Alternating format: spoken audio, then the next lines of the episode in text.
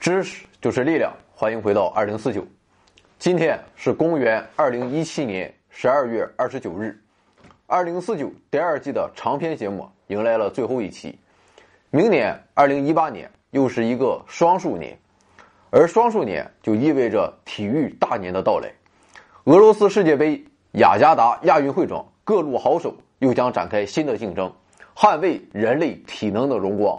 那么这些世界一流运动员们所拥有的超乎常人的运动能力来自于哪呢？毛主席说：“文明其精神，野蛮其体魄。”而随着生活水平的不断提高，发展体育运动、增强人民体质，已经再也不是喊喊口号这么简单了。事实上，现在全民健身已经成为了一种时尚。一些人就是放手里摇啊，甚至是搞一个外挂软件，也要把自己的微信步数给刷上去。当然了，更多的人还是实事求是，以自己的行动来践行强身健体的目标。可能在二零一八年，你也为自己制定了健身目标。那么，对于我们普通人来说，我们又会从世界顶级运动员那里学到什么呢？今天，我们就通过第二季第四十九期节目《更快、更高、更强》，带你走进体育中的科学，冲击人类体能的极限，带你在新的一年中变得更快。更高更强。那么要说到体育竞技啊，我们的脑中啊，首先就是一系列记录闪过。那么人类究竟有没有极限呢？我们以最吸引眼球的一百米短跑为例。那么根据国际田联的资料显示，自从1867年英国短跑选手威廉姆斯创造了百米十一秒的成绩之后，百米记录不断的被刷新着。二零零九年，牙买加飞人尤塞恩·博尔特跑出了九秒五八的世界纪录，并一直保持到了今天。如果把这些记录按年份排列，并做一个简单的计算的话，你会发现百米世界纪录的更新速度约为每十年零点一秒。当然了，这绝不是绝对的。比如美国飞人杰西·欧文斯的十秒二的记录就保持了二十年之久。还有一种观点认为啊，近些年来运动员的身体变得越来越适合竞技了。而且不仅如此，跑步的技术、工具以及装备等等也都在不断进步。那么，在将来，百米世界纪录究竟会发展到什么地步呢？其实啊，一段时间人们认为，百米的速度是突破不了十秒的。但是十几年之后啊，一九六八年，美国飞人吉姆·海因斯就用九秒九的成绩深深的打了科学家的脸。后来，科学家又认为啊，人类的百米是突破不了九秒八的。这次貌似科学家真的猜对了，因为人类的百米记录啊，很长时间都停留在了九秒八以上的范围内。但是在一九九九年的雅典国际田径大奖赛上，美国选手莫里斯·格林用用九秒七九的成绩，让科学家无地自容。那么接下来的事情，想必我们这代人就很清楚了。二零零五年，牙买加飞人阿萨法·鲍威尔创造了九秒七七的世界纪录。二零零七年，鲍威尔又把这一纪录提升到了九秒七四。接下来就是猎豹博尔特的统治时代了。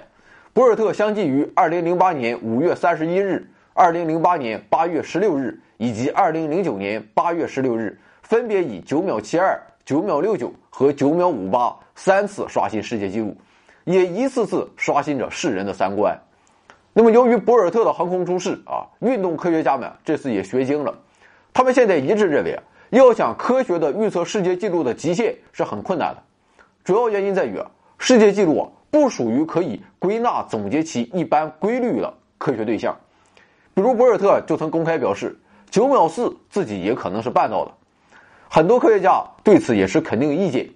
其实啊，用不着专家，我们看博尔特每次比赛的时候，最后时刻仿佛都有明显的松懈，偶尔还会回头笑一笑。所以啊，博尔特的说法看来并非夸大。所以我们认为啊，不论什么项目。虽然我们不知道世界纪录可以缩短到什么地步，但在未来的很长一段时间内，世界纪录都是可以被不断刷新的。而这秘密，便是隐藏在运动员身体中的科学奥秘。所以啊，接下来我们就列举几个项目，来看看那些非凡的成就是如何取得的。当然了，需要事先说明的是，那么多的项目，我们肯定是不能一一列举的啊，要不非说到二零一九年不可。那么今天要介绍的第一个项目就是迅雷不及掩耳盗铃，响叮当仁不让之势的短跑。想必啊，你一定对枪响那一刻运动员的身姿是印象深刻。那么从枪响到运动员起跑，反应时间是多少呢？这就要说到信号传递并执行大脑指令的问题了。一般来说，这一短暂的过程需要历经七个步骤。第一步自然就是枪响的声音到达耳朵，第二步电信号传递到脑干，之后的第三步和第四步电信号依次传递到大脑的听觉区和运动区，然后第五步电信号来到了脊髓，第六步电信号传递到了腰部周围的肌肉，最后一步大脑指令下达到了大腿下部的肌肉，反应动作开始发生，迅即起跑。现在国际田联的规定为。在枪声响后零点一秒，也就是一百毫秒内起跑的话，则被视为抢跑。那么，之所以会有这样的规定，是因为一般认为电信号从感知到声音的耳神经，经过大脑再传递给肌肉，至少需要一百毫秒的时间。但是啊，根据二零零九年由国际田联主导的研究报告则显示，运动员的起跑反应时间有可能可以缩短到八十到八十五毫秒。这是因为电信号。在脑内一次传递所消耗的时间中，它是有空隙的，所以啊，如果在脑内电信号传递的路程缩短，或是电信号可以处于无间隙传递状态的话，那么脑内传递的时间可以缩短大约十毫秒。那么再加上不是腿部而是腰部肌肉运动的话，那么电信号从脊椎神经传递的距离也较短，这样一来又可以缩短大约十毫秒。那么两者相加就可以缩短二十毫秒。所以说。人在八十毫秒内是可以做出反应的。那么，在该项研究发表之后，虽然短跑的规则变更为一次决胜负啊，也就是说，只要抢跑一次就取消比赛资格，但是零点一秒的基准并没有改变。那么，为什么国际田联还是如此顽固不化呢？这是因为大脑内部的信号传递过程其实还并不明确。我们的大脑就好比一个黑箱。那么现在，为了弄清楚脑部反应或传递方式的很多研究项目也在继续，但是啊，只要没有决定性的研究结果出来，比赛规则就不会改变。那么事实上，到目前为止，已经有很多运动员表现出了他们可以在零点一秒之内做出反应，而且人们也相信会有越来越多的这样运动员出现。他们通过脑内的传递过程变得更简单，或是传递路线变得更短的方式，能够在零点一秒以内做出反应。使裁判惊叹，并取消其比赛资格。可惜的是，在规则不变的前提下，那么对于这样的运动员，他们只能稍微收一收他们的小宇宙了。不过，规则都是人定的，早晚有一天规则会发生变更，因为至少从理论上讲，人类还可以更加接近反应时间的极限。那么，在短跑起跑的电光火石间，裁判他是怎么判断是否抢跑了呢？这当然需要借助科学的仪器了。不过，如果枪还没响，你就窜出去了啊，就不需要仪器了。那么在起跑时啊，脚踩的起跑器会安装有压力感受器。如果这个感受器在零点一秒内检测出设定压力的上限的话，那么运动员就会被视作抢跑。不过，现在有很多科学家认为，通过足尖的运动进行检测的方法不一定是正确的。于是啊，有人就提出使用高速照相机对全身进行拍摄。作为判断是否抢跑依据的新方法，那么至于这种方法什么时候能在正式比赛中被采纳啊，那我就不知道了。那么在短跑中，起跑很重要，不过更为重要的还是那一百米钟的速度。那么那些逆天的超级明星，他们为什么就能跑那么快呢？我们来看两个人啊，第一个是博尔特的大师兄阿萨法·鲍威尔。鲍威尔的最大特点是起跑后特别有爆发力的加速。那么形象点说，这哥们儿的百公里加速很牛。分析表明，鲍威尔在十五米处可以达到十点九米的秒速，而在三十五米处则加速到了秒速十一点四米。那么鲍威尔为什么加速这么快呢？科学上看，加速的大小由蹬地力量的大小乘以发力时间的长短所得到的冲量的大小所决定。也就是说，如果用较强的力、较长的时间蹬地的话，那么冲量就会变大，就可以很快的加速。如果身体向前的冲量大于向后的冲量的话，最后就会看到向前加速的结果。那么科学家们在仔细分析了鲍威尔的起跑后发现，他脚蹬地的时间大约是亚洲顶级选手的一点四倍。所以啊，他通过延长蹬地的时间，使得冲量变大，从而可以更有爆发性的加速。当然了，这种跑法不是谁都可以用的。如果你让黄博士来这么一套啊，那就变成慢动作回放了。如果黄博士现在叫狼年了，他也是绝对使不出这种跑法的。而鲍威尔之所以可以成功的利用这种跑法，是因为其臀部的臀大肌以及大腿内侧的盆骨与大腿根相连的大腿后肌群很强韧的缘故。此外，鲍威尔的起跑也与其将腿向前送的腰大肌的作用有关系。那么，腰大肌是连接大腿骨上端与背部的肌肉，负责上半身与下半身动作的联动。所以啊，这块肌肉如果强劲的话，那么运动员的起跑加速也会非常厉害，而鲍威尔的腰大肌的横截面积也是亚洲选手的两倍以上。不过，鲍威尔不管跑得有多么快啊，他也是明日黄花了。要说跑得快，那还得说博尔特。博尔特为什么能成为世界上最快的男人呢？博尔特的特点在于啊，他在超过六十米后仍然可以持续加速，其速度可以达到秒速十二米以上。那么折算成时速，超过了四十四公里。这要是按照交通法规的规定，这个速度在城市弯路啊，差一点点就可以扣十二分，并罚款二百。事实上，博尔特他单凭肌肉是不能将速度提高到这个水平的。而他之所以能够跑出这样快的速度，关键在于他的跟腱。那么什么是跟腱呢？首先，我们来看什么是腱。那么所谓的腱。就是指将肌肉和骨头相连的组织，而跟腱就是将小腿肌肉与脚后跟骨头相连的人体上最长的腱。腱主要是由叫做胶原质的蛋白质所组成。与肌肉需要能量来进行伸缩不同的是，腱的伸缩不需要能量的参与。那么好了，现在我们知道了这些啊，我们再来看看博尔特。那么当人奔跑的速度上升的时候，脚的接地的时间会越来越短。那么在这种状态下，如果要将速度再提高一些的话，就必须在短时间内用很大的力蹬地才行。但是这样一来，就出现了一对矛盾：要持续产生巨大的肌肉力量，就必须让肌肉快速的收缩。但是啊，肌肉动得越快，它所产生的力就越小。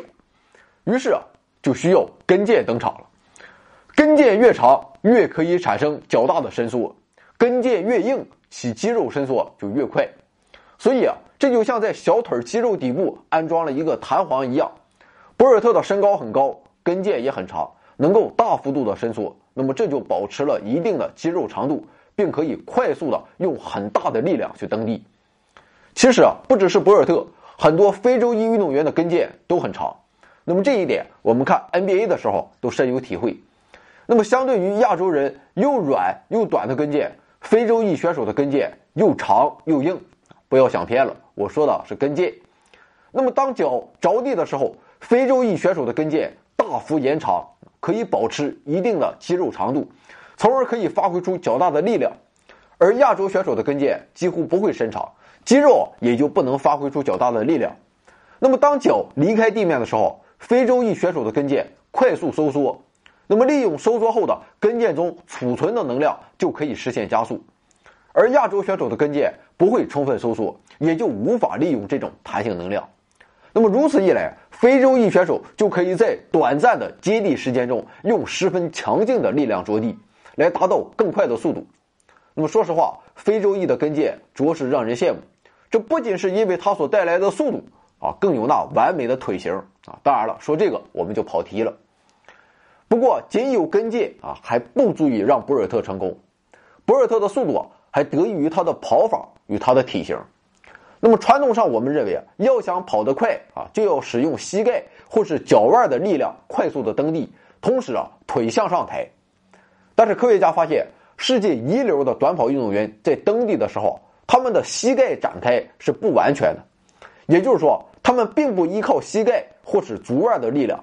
也不会将腿朝死里抬，那么他们的动作是以胯关节为中心，以腿作为振子啊来回摆动。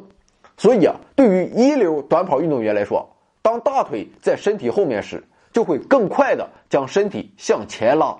那么这种以胯关节为中心，让腿更快摆动的方式，就要比传统的伸直蹬地、高抬腿的方式更快的向前移动。当然了，这种震子跑法也不是所有人都可以做到的。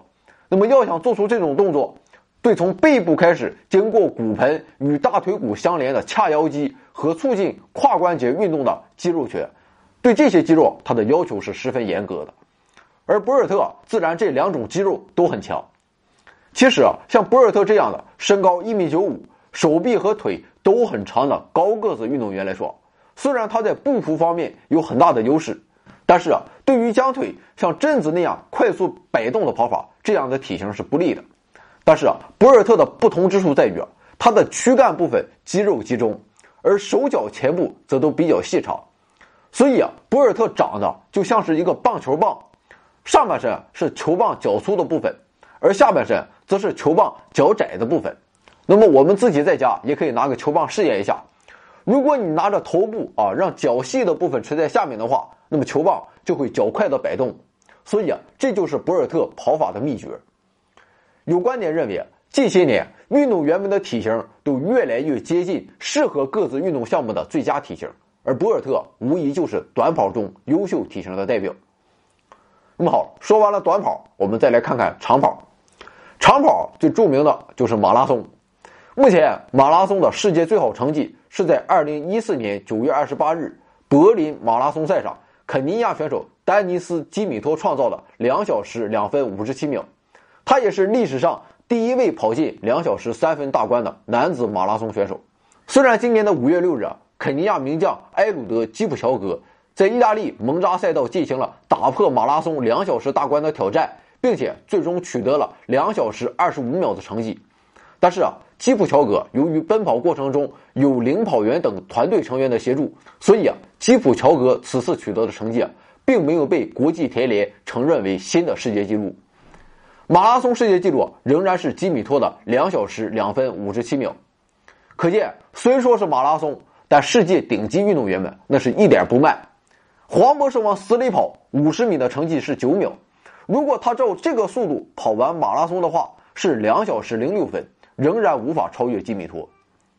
事实上，如果你查阅马拉松历次记录的打破，你就会发现，非洲的肯尼亚选手呈现了垄断的态势，他们轻轻松松一跑就可以让黄博士追到死。那么，这些世界一流的肯尼亚马拉松选手为什么能跑得这么快呢？答案在于他们脚着地的方法。那么，对于大多数马拉松选手啊，或是我们普通的长跑爱好者来说，他们都是采用脚跟着地的方法，但是肯尼亚选手不一样，不一样，他们是使用前脚掌或是足中部着地的方法不断前行。那么，如果我们将两种情况下足部的受力做一个比较，就会发现区别是十分明显的。当脚跟先着地的时候，在着地的瞬间，足部会受到相当大的冲击力，但是啊，在前脚掌先着地的情况下，就没有这种冲击力的出现。强壮的跟腱和高拱形的足弓会把冲击力吸收殆尽，那么这种跑步的方式被称作裸足跑。裸足跑时啊，不论在哪里，足部都会与地面形态契合。其实啊，这个名字起得非常形象，非常直观。不信，你可以试试啊，下次在马路上光脚跑，你也会自然而然的变成前脚掌着地，因为在光脚的情况下，后脚跟着地实在是受不了。而肯尼亚运动员之所以会采用这种跑步方式，正是他们生活环境所造就的。所以啊，这正是苦难所创造的伟大。那么，根据科学家的研究啊，平时一直裸足跑的运动员，就算穿上了鞋子跑，前脚掌或足中部先着地的情况，还是会占到百分之五十以上。但是啊，如果是平时一直穿着鞋跑步的运动员啊，就算让他们裸足跑，他们也还是难以用前脚掌着地，这是因为啊，他们已经习惯了靠着跑鞋内根部的减震垫来着地了。很多科学家也认为啊，用前脚掌先着地才是人类原本的跑步方法。而如果现在让肯尼亚顶级选手真正摆脱鞋子参加比赛的话，很多人也相信马拉松突破两小时也只是时间的问题了。那么近些年，越来越多的马拉松运动员都开始尝试使用裸足跑的方式。而为了让前脚掌着地变得更容易，很多厂商也设计研发了适合裸足跑的专用跑鞋。不过，对于我们普通的跑步爱好者来说，我们还是不要轻易尝试，因为穿这种鞋子跑步时候受伤的风险很高。裸足跑不是一朝一夕就能学会的，那么这一点我们还要多加注意。那么除了速度啊，长跑运动员另一个制胜优势啊，就是他们的耐力。一般人的心脏在安静时候一分钟脉搏为七十次左右，但是，耐力超群的马拉松运动员。一分钟的脉搏只有三十五次左右，这是因为啊，他们经过平日的刻苦训练，拥有了一个每跳一下都能输送更多血液的运动心脏。目前科学家还无法解释运动心脏是否与遗传因素有关。当然了，心脏还只是一方面。那么总的来看，耐力是靠肺、心脏以及肌肉的工作情况所共同决定的。耐力型运动员的肺细胞能从血液中获得接近常人一点三倍的氧，运动中的换气量普通人约为每分钟一百三十升，而运动员则为二百升左右，是普通人的一点五倍。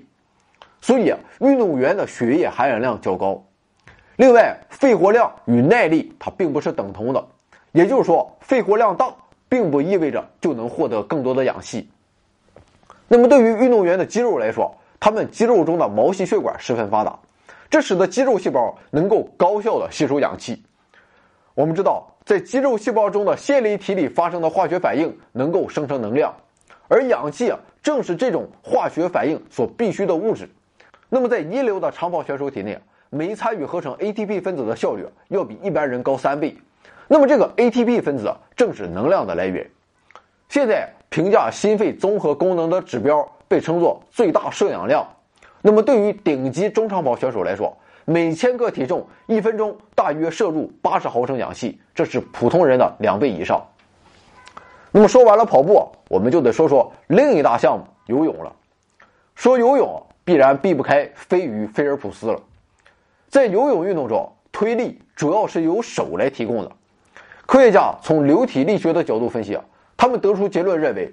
手所提供的推力要比脚多出六到十倍，所以说手越大，推进力就越大。那么事实情况也证明了理论的推测。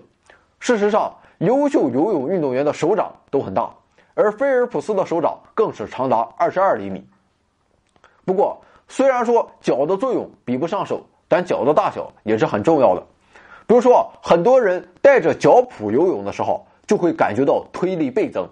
菲尔普斯的脚大约为三十厘米，换算成我们的鞋码啊，就是五十号的。我都没见过这么大的鞋。所以啊，在菲尔普斯所擅长的蝶泳上，他不仅在体格上占优势，而且还能充分利用他的脚蹼，使出海豚式打腿的绝技。那么说到了体格，对于运动员来说，身高是至关重要的。科学家现在认为啊，不论是哪种泳姿，都有身高越高成绩越好的趋势。菲尔普斯身高一米九三，孙杨身高两米，索普身高一米九六，彼得尔曼身高一米九八。那么，对于我们正常身高的人来说，是不是就是一点希望都没有了呢？事情当然没有这么绝对。比如，伦敦奥运会上大放异彩的美国选手罗切特，他的身高就是一米八八；而当年的日本蛙王北岛康介，他的身高只有一米七八。当然了，咱们普通人啊，追求强身健体。啊，也不追求什么奥运冠军，所以啊，就不要纠结了。那么接下来，我们来简单看一下泳姿。在自由泳中，一般我们认为啊，手臂直直的啊，做螺旋桨式的旋转会获得最大的推力，那么这被称作 S 型游法。不过，世界顶级选手他并不这样做，他们的手臂啊并不展开啊，而是将肘部抬高，然后插入水中，让手臂保持直线入水。那么这种泳姿啊，被称作 I 字形游法。科学研究显示，采取 I 字形游法时，划水所得到的推力约为一般 S 型游法的一点三倍。虽然 I 字形游法会导致水的阻力更大一些，但是运动员们可以通过减少划水的次数来解决这一问题。当然了，减少划水次数，推力啊也就相应的减少了。但是综合起来看，I 字形游法的速度还是得到了提高。那么，除了提高游速，一系列的研究也表明，在长距离游泳时，I 字形游法在减轻运动员的疲劳方面也是很有益处的。那么好，说完了更快，我们再来看看更高。那么对于跳高来说，最明显的地方就是背跃式的跳高方式。那么为什么现在运动员都普遍采用这种动作呢？简单说来，采用背跃式，重心可以以几乎贴杆的高度过杆，而采用跨越式，则需要把重心再提高，从胯下到重心的这段高度。那么这在无形间就增加了运动员需要起跳的高度了。而由于人在背越过杆时，身体是弯曲的，那么这时候人的重心不在人身上，而是在腰部下方。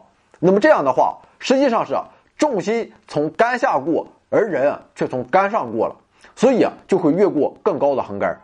也就是说，背跃式要提高重心的高度，小于跨越式重心要提高的高度。其实啊，从本质上看，跳高是一种把横向速度转化为上升速度的运动。那么对于专业的运动员来说，他们很少靠弹跳力去获得向上的速度，而是靠助跑的速度。那么如果都是靠弹跳力过杆的话，那么 NBA 的球员其实都可以去参加跳高了。事实上，詹姆斯、科比这样的，他们确实可以通过弹跳跳过两米的杆子。但是啊，奥运会啊，那都是两米三零左右的水平，科比啊，甚至连参赛的资格都没有。而一些跳高运动员，比如瑞典名将斯蒂芬·霍尔姆，他的身高只有一米八一，他连 NBA 的篮筐都摸不到，但是，他却可以通过助跑飞跃过两米三六的横杆，并获得了雅典奥运会的冠军。所以说，跳高最重要的是将横向速度转化为上升速度。那么，人在这个转化的过程中，脚先受力，那么上身由于惯性会不由自主的弯腰，这样会损失很多力。背跃式。背部不会弯曲，自然也就不会损失很多力量，就会获得更多的上升力，自然就跳得很高了。那么还有一种跳高是撑杆跳，那么关于这个项目比较复杂啊，我不会不说了。不过我可以给大家安利一个节目啊，名字叫思考盒子，思一思，考考赫和滋滋。他奋战在喜马拉雅啊，曾经出过一个系列节目叫《体育中的科学》，感兴趣的朋友可以去听听看。他的口音啊比我还要生猛啊，大家就忍受一下吧。总的来说，撑杆跳是一项各种技术复杂结合的项目，助跑、弯杆、起跳、过杆，各个细节都要精益求精。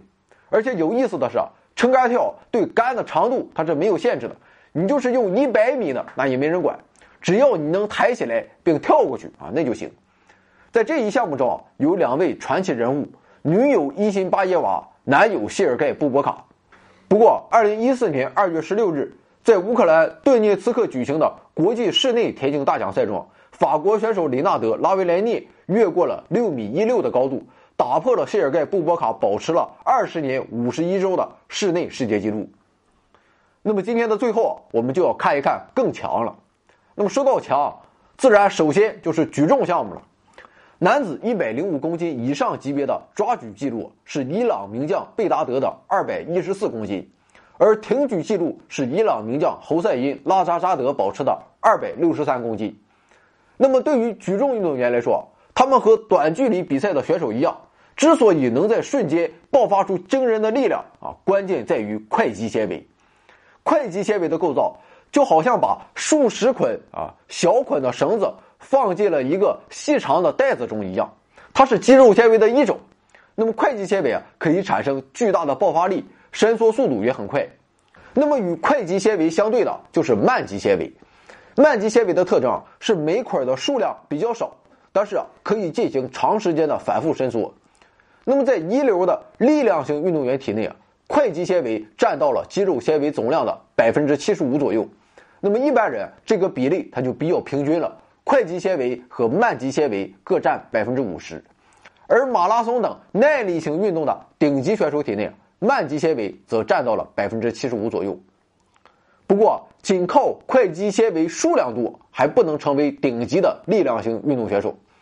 那么，在具有大量快肌纤维的同时，还必须有能命令他们同时工作的优秀的指挥部。而在运动员的肌肉中起到指挥部作用的，便是各路神经。这些神经啊可以向更多的快肌纤维传送生物电信号，令快肌纤维同时工作。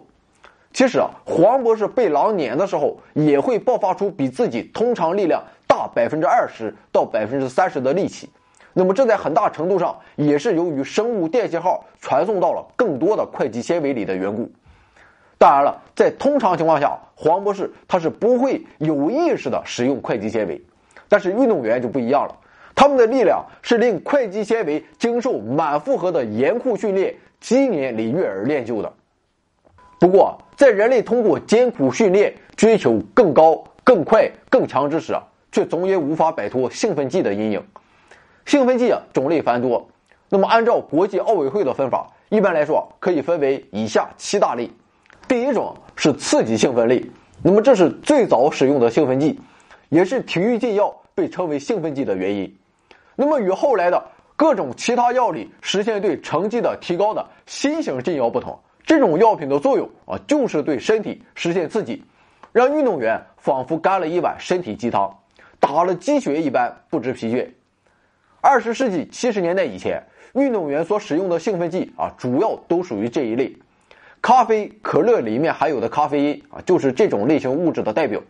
只不过我们平时所喝的咖啡中的咖啡因含量比较低，一般不会超过药检的检测下限。那么这一类药品的主要作用原理就是刺激神经系统，其中包括很多治疗神经疾病的药物。所以啊，不难想象，很多臭名昭著的毒品也在此列。比如啊，一种最常见的禁药安非他命，它的作用原理跟冰毒很像。可以引起深度的精神作用，包括警觉性、主动性和信心提高，还有心快感增强、疲劳感减低、语言增多以及集中注意力的能力增强等等。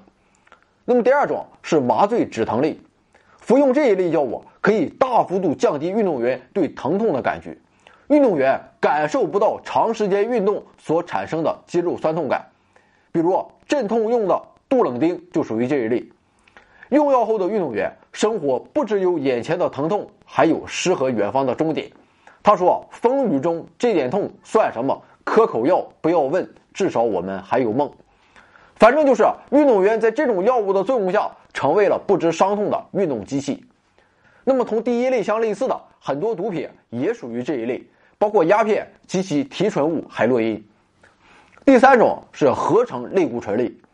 如果说前两类改造的是主观能动性，那么后来的这几种就是改造客观条件了。我们知道，男性的身体素质一般要比女性更好啊，归根结底是因为性别的差异，而性别差异的最本质原因就是性腺所分泌的性激素的差异。人类的卵巢和睾丸都会分泌雌性激素和雄性激素，但是啊女性体内的雌性激素占主要地位。男性啊是雄性激素为主，所以啊以睾丸酮为代表的雄性激素将促进蛋白质的合成和肌肉的生长，并在一定程度上提高人的好斗性。那么既然比赛就是看谁更快、更高、更强，那么拥有更强壮的肌肉显然就会更占优势。所以啊有人就开始使用人工合成的类固醇类药品，刺激肌肉的生长，从而获得更大的力量和爆发力，使成绩大幅度提高。但是啊，这毕竟是属于逆天改命的行为，难免会受到上天的惩罚。类固醇药品有很多副作用，那么其中最重要的就是严重破坏了人体本来的内分泌系统。使用类固醇的女性会产生一系列男性的第二性征，声音变粗，出现喉结，乳房萎缩啊，并开始长出胡须。当年正是靠着类固醇，东德女子游泳队横扫世界。那么漂亮的姑娘们一开口就是男低音。当他们因为类固醇用的太猛而长出喉结，被新闻记者质疑的时候，他们的教练却说：“我们的运动员是来比赛的啊，不是来唱歌的。”而男性使用过多的类固醇类兴奋剂后，由于体内的雄性激素含量过高，机体啊会自动平衡雌性激素和雄性激素的比例，于是啊雌性激素也开始大量分泌，于是啊乳房开始二次发育，身体某个不能描述的部位开始萎缩。英国女作家伍尔夫说过：“伟大的灵魂都是双性的。”所以啊，我们可以说，伟大的嗑药运动员也都是双性的。第四种是肽类激素。那么，由于合成类固醇药物毕竟和身体自身的物质不同，所以啊，很容易被检测出。于是啊，新的人体内本身就含有的一部分激素类物质就开始被使用了。而且由于人体激素种类繁多、功能各异，那么这类兴奋剂的作用就不是仅限于肌肉的增长了。比如人类促生长素，那么这种激素在人体成长发育过程中起到促进作用，刺激蛋白质合成来促进肌肉增长，刺激骨骼生长来增强骨骼，刺激脂肪细胞分解来降低体脂。那么还有一个例子就是促红细胞生成素，这种激素将刺激机体产生红细胞。那么，由于红细胞是血液中氧气的携带者，那么红细胞的增多将赋予机体更好的氧气供应，身体的耐力也就越强。所以啊，很多耐力型的运动员都使用 EPO 这种兴奋剂。当时名震世界的马家军，据说使用的就是 EPO，大幅度提高了长跑成绩。但是啊，当时由于技术水平无法检测，所以啊，现在这种说法也是死无对证了。第五种是血液兴奋剂。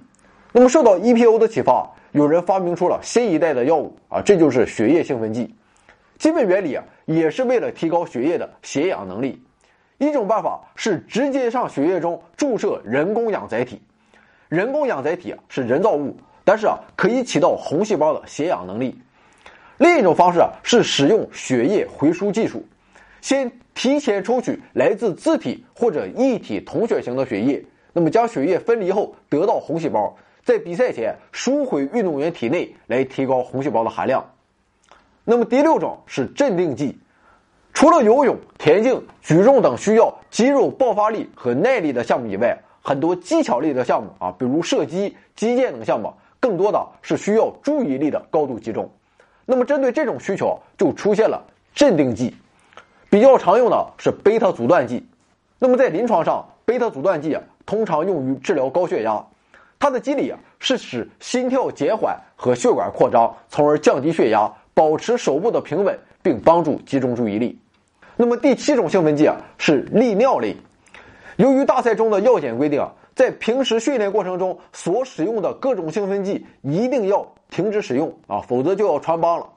但是啊，人的体内啊不免仍然有药物的残留，所以啊，在大赛前就要使用利尿剂来加大排尿量。帮助身体把药物尽快的代谢掉。当然了，如果一个运动员比赛前频繁的往卫生间跑啊，并不一定就代表他使用了利尿剂啊，掩盖平时所使用的兴奋剂，也有可能啊是他心理素质太差了吓的。可惜的是，虽然兴奋剂的使用严重违背了人类的体育精神，更会对运动员的身体造成难以弥补的创伤，但是兴奋剂啊，终究是无法禁止的。毛主席教导我们：没有平白无故的爱，也没有平白无故的恨。虽然使用兴奋剂会对人体造成损害，但是啊，运动员、教练员还是对兴奋剂万分狂热。究其原因，主要还是体育承载了太多额外的东西。对抗中击败强敌所产生的民族自豪感，经年累月的艰苦训练。最终却是成王败寇。那么这些太多的压力施加在运动员身上，使用兴奋剂也不难理解。如果单纯的靠自己的力量付出常人无法想象的巨大努力，成绩不一定会出人头地。自己默默无闻，最终的结局可能只是某个小学的体育老师。但是使用兴奋剂，成绩可以获得大幅度的提高，可能夺冠，获得无上的荣耀，也可能成为民族英雄，被载入史册。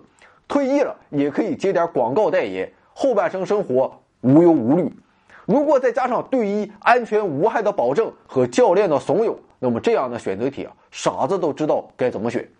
所以啊，兴奋剂攻防战也在轰轰烈烈的开展。有时候我们想一想，照这样的发展趋势，那么随着人类对新纪录的不断刷新，对更高、更快、更强的渴望，兴奋剂的范围啊，难免会进一步扩大。如果兴奋剂检测遵照的标准是宁可错杀千人，不可使一人漏网，那么如果说促进肌肉生长的瘦肉精就是兴奋剂，那么牛肉算不算兴奋剂呢？到底什么才是诚实干净的运动员？什么是投机取巧的骗子？那么这一界限也将变得越来越模糊。也许在很多年之后，人类对自身身体的改造就会成为常态，使人拥有更加完美的人体，就像刀锋战士皮斯托瑞斯。也许挂上刀锋的皮斯托里斯要比健康的自己跑得更快。那么，如果未来这样的人体改造大量的出现，我们应该让他们参加奥运会还是残奥会呢？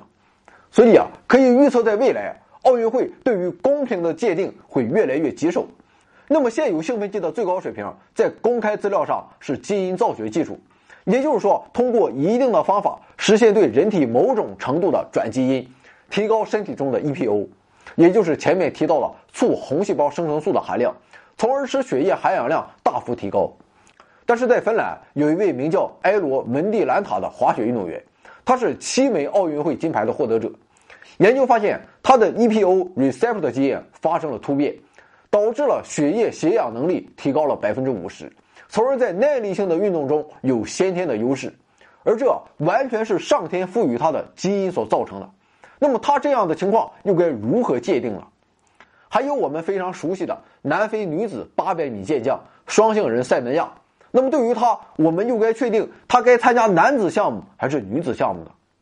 那么如果有这么一个人，他本身就是携带男性基因啊，只是呈现了女性的特征。但是啊，从她一出生，她就认定自己是女性，从各方面看，她都是女性，自然她也会参加女子运动项目。但是啊，天然的男性基因还是赋予了她有别于其他女性的运动能力。那么这样的情况又该怎么界定了？我们真的有权利剥夺一个人争取荣誉的机会吗？所以啊，对于基因兴奋剂是否还属于兴奋剂，一个人的本质是不是就是他所携带的基因？经过人类智慧所改造的人类还是不是人类？这恐怕不单单是一个公平竞赛的体育问题，或者是科学问题，而是一个哲学问题，或者是一个神学问题了。而这也就超出了我们今天的讨论范畴了。那么好了，本期节目到此为止了。一直以来，我们都喜欢厚古薄今，我们总认为那些伟大与传奇都距离我们的时代很遥远。现代社会啊，则没有当年的活力与神奇。客观的说，这在很多领域啊，确实是事实。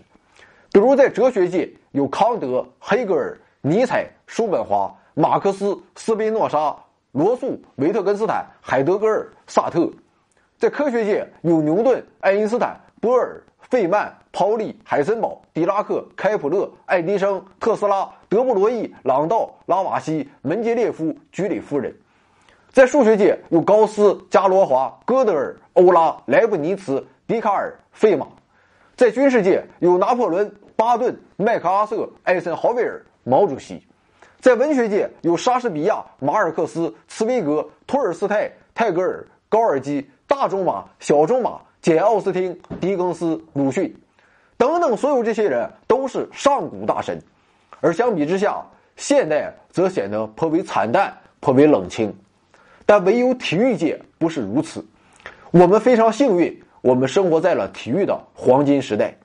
虽然我们也时常津津乐道体育界的上古大神，但新的记录就在我们的眼前不断的刷新着。我们见证了博尔特超越人类极限的速度，我们见证了伊辛巴耶娃家常便饭般的刷新着记录。我们见证了菲尔普斯十八枚奥运金牌的体育奇迹，我们见证了舒马赫 F 一生涯的七年垄断，我们见证了费德勒十九次大满贯冠军的伟大成就，我们见证了伍兹将高尔夫真正发展为一项体育运动，我们见证了科比布莱恩特二十年 NBA 的光辉岁月，我们见证了蒂姆邓肯的不老传奇，我们见证了梅威瑟帕奎奥的世纪之战。我们见证了 C 罗、梅西跨越十年的巅峰对决，我们见证了斯蒂芬·库里单赛季四百零二记三分球，我们见证了勒布朗·詹姆斯总决赛的绝地反击，我们见证了法拉赫跌倒之后拍拍尘土，我还是冠军，我们见证了奥沙利文风轻云淡般的十三次单杆一百四十七分。我们见证了美国篮球梦之队，我们见证了中国跳水梦之队，我们见证了宇宙队巴塞罗那，我们见证了湖人王朝，我们见证了打不垮的马刺，我们见证了西班牙四年间两夺欧洲杯，捧起世界杯，我们也见证了皇家马德里打破了欧冠改制后没有球队可以成功卫冕的魔咒，还有那些伟大和感动的瞬间。我们见证了伊涅斯塔加时赛的制胜一击，我们见证了雷阿伦在比赛最后阶段的嗜血一投，我们见证了拉莫斯补时时刻的续命一顶，我们见证了卡特奥运会上的飞天一跃，我们见证了孙杨打破世界纪录的振臂一呼，我们见证了贝克汉姆的中场阳光下的成名一球，我们见证了伊布拉希莫维奇的神来一笔，我们见证了莱万多夫斯基九分钟无力进球。我们见证了齐达内红牌罚下后与大力神杯的擦肩而过，我们见证了埃蒙斯两次在最后一把出现重大失误的落寞眼神，我们见证了为了儿子四十一岁的丘索维金娜在平衡木上的矫健身姿，我们见证了刘翔单腿蹦向终点的倔强脸庞，我们见证了秦凯合资在里约热内卢的甜蜜温馨，我们也见证了托蒂在绿茵场上的无限留念。甚至啊，在我们的时代中，体育竞技已经超出了人类的范畴。我们见证了人工智能阿尔法狗吊打世界围棋顶级好手。同志们，别忘了，我们还见证了中国队世界杯出线啊！所有这些奇迹都距离我们那么近，这是体育的奇迹，体育的魅力，是人类奋斗的明证，也是人类挑战极限的不懈追求。而人类体能的极限也必将在未来一次次的被不断刷新。二零一七即将过去，今天我们不去总结什么，对于我们来说，这不过是平凡的一天，平淡的一刻。花开花落又一岁，人来人往走一生。但人啊总要为生命标注一些节点，越过节点，开拓未来。我们也许永远也达不到运动员的高度。但我们要永远学习运动员的体育精神、奥运精神。什么是体育精神？体育精神就是力争上游，勇夺第一。有人说不争才是大争，但我想说，人活一世，你不争，你要干什么？在达到不争才是大争的境界之前，大争才是不争。只要心存坚定的目标，其他种种的鸡毛蒜皮，我们不争，就让他们随风而逝吧。而在完成目标的过程中，唯有体育精神才是我们前进的力量源泉。这份精神是拼尽全力的信念，是锲而不舍的风骨，是一往无前的勇气，是至死不渝的坚守，是改天换地的决心，是跌倒了他妈的再爬起来。我和黄博士啊，在二零一七年年初的时候跌了一个大跤，至今啊我们还没有爬起来。但感谢各位朋友的支持与厚爱。只要有你们，我们早晚有一天会爬起来。不但要爬起来，我们还要走两步，我们还要小跑，还要大跳，还要向前翻腾三周半，向后转体两个月。即便我们做不成冠军，我们也要做自己人生的冠军。二零一七再见，二零一八我们来了。